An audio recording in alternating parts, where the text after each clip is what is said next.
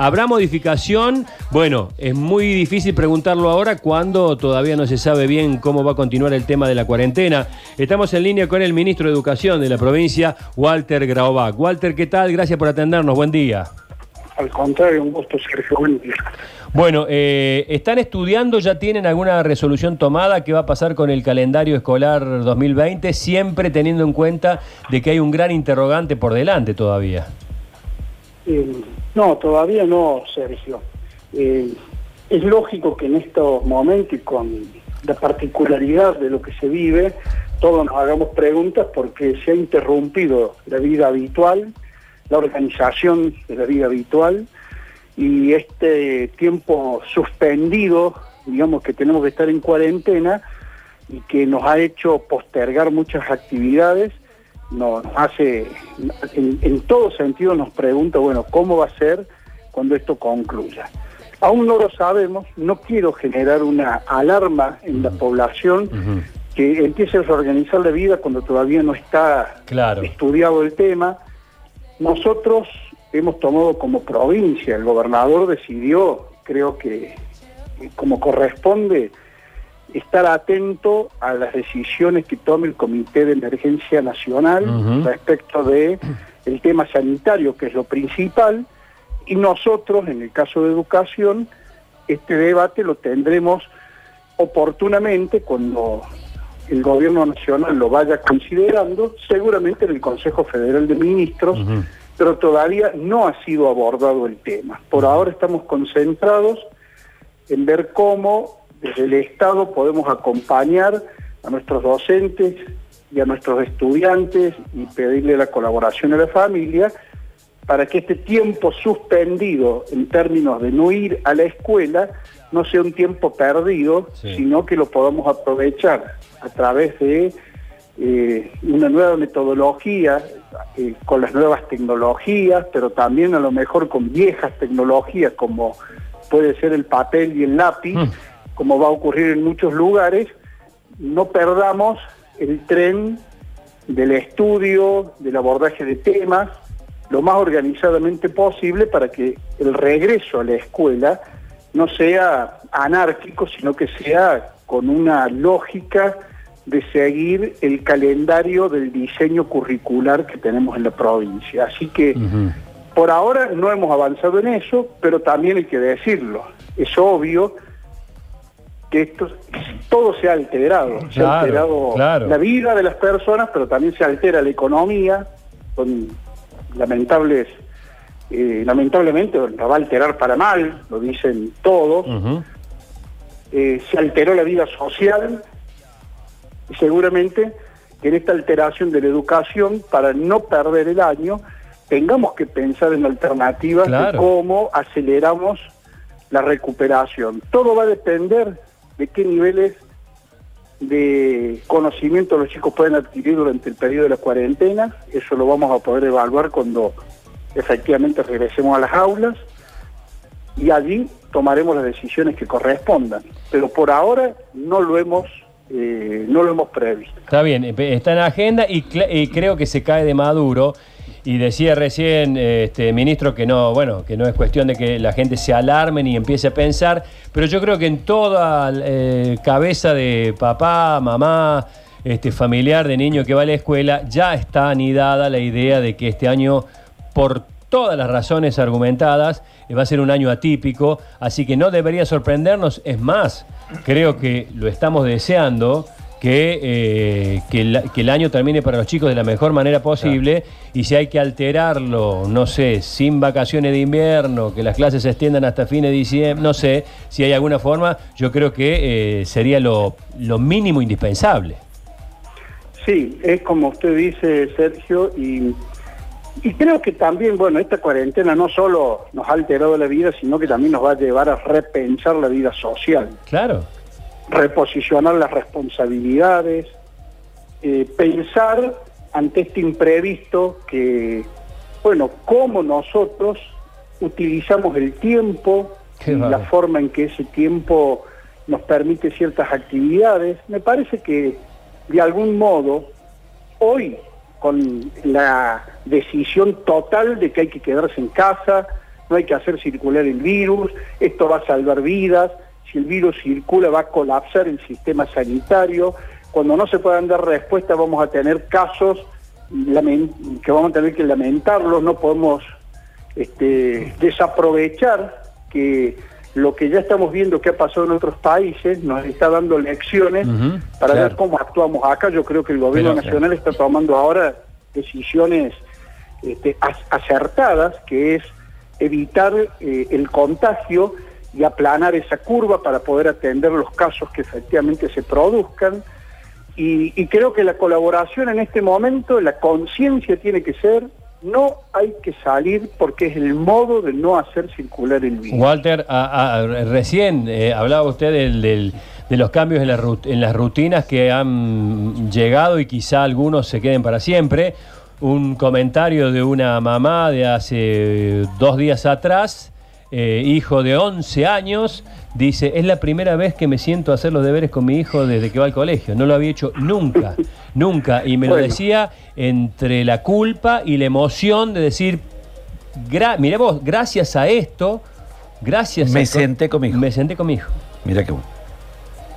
Sí, sí, me parece muy oportuno el comentario porque yo creo que nos va a recrear vínculos. Ah. Y y, nos va a recrear los vínculos en una nueva perspectiva.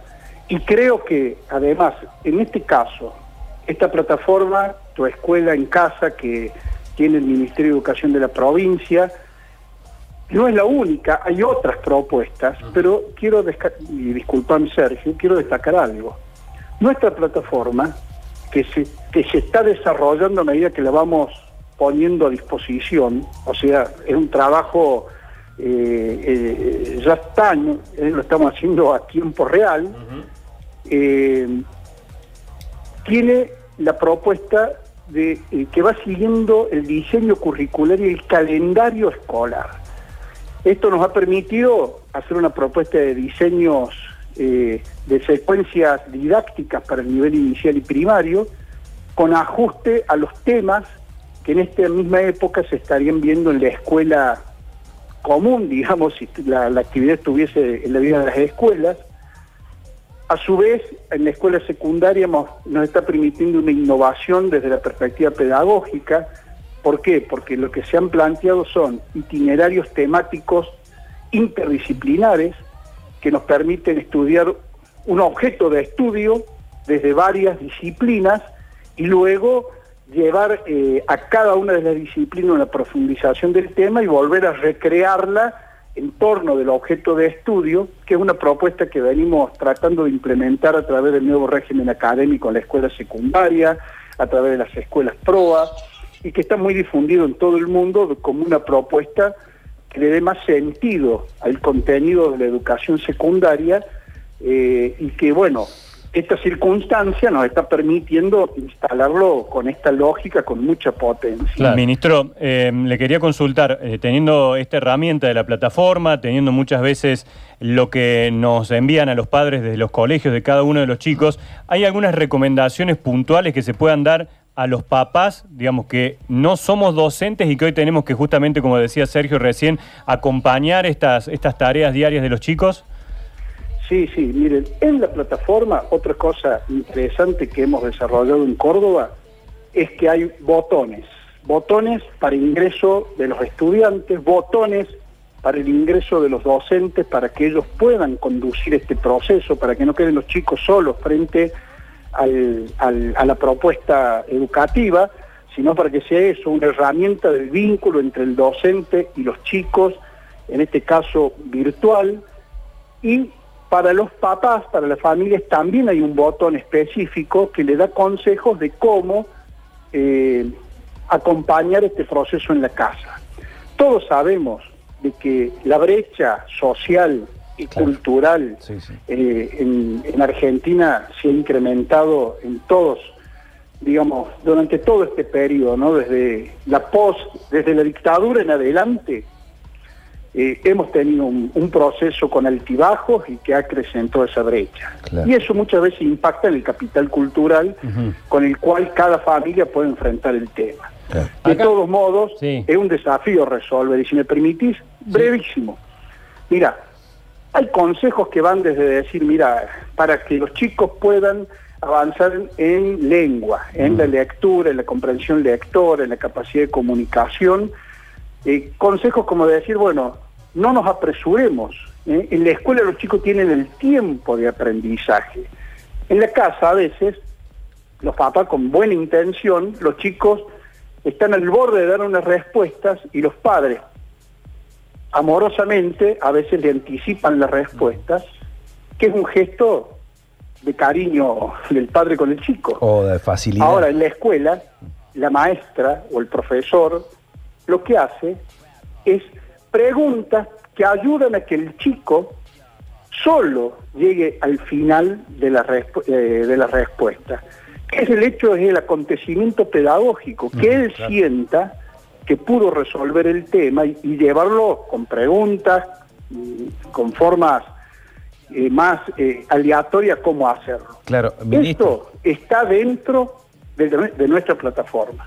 Claro, lo que usted plantea, digamos, ¿cómo le va Luchi Bañez? Lo saluda, ministro. Eh, la, misión pedagógica, ¿no? Cómo ir a encontrar las respuestas, cómo encontrar, y por ahí el papá o la mamá actúan desde el amor, en el mejor de los casos, digamos, ¿no? Porque hay veces también que los chicos directamente no están haciendo nada y van a llegar a la escuela, ojalá que sea pronto, se van a abrir las puertas de la escuela, de las aulas y me parece que va a haber una cierta irregularidad entre lo que hizo uno y el otro, que también va a significar un desafío para los maestros, aquellos que hicieron y aquellos que no hicieron absolutamente nada. Es así, es así, por eso ahora, insisto, sobre, mientras vamos eh, poniendo a disposición todos los viernes, subimos las actividades de la semana siguiente en la plataforma, así que mañana van a estar nuevos contenidos para el nivel inicial, primario y secundario. Cuando uno dice secundario es para todas las modalidades. Hemos elegido algunos campos que son lengua, matemática, ciencias sociales, ciencias naturales e inglés. Vamos a ir incrementando eh, otros campos. Eh, algunos a lo mejor no dicen, bueno, pero no hay contenidos de educación física. Bueno, los estamos desarrollando, los vamos a aportar, o de arte, o les pido la comprensión a todos de que esto no estaba preparado. Teníamos una base de conocimiento en el ICEP, en el Instituto Superior de Estudios Pedagógicos, que es donde se forman nuestros docentes con este método, con el método de educación combinada, un 70-80% virtual y el resto presencial, pero eso da una práctica, una capacidad a los docentes de usar la tecnología. Entonces, seguramente cuando lleguemos al aula, va a ocurrir lo que usted señala. Bueno, ese va a ser otro desafío, ya nos iremos preparando para ello.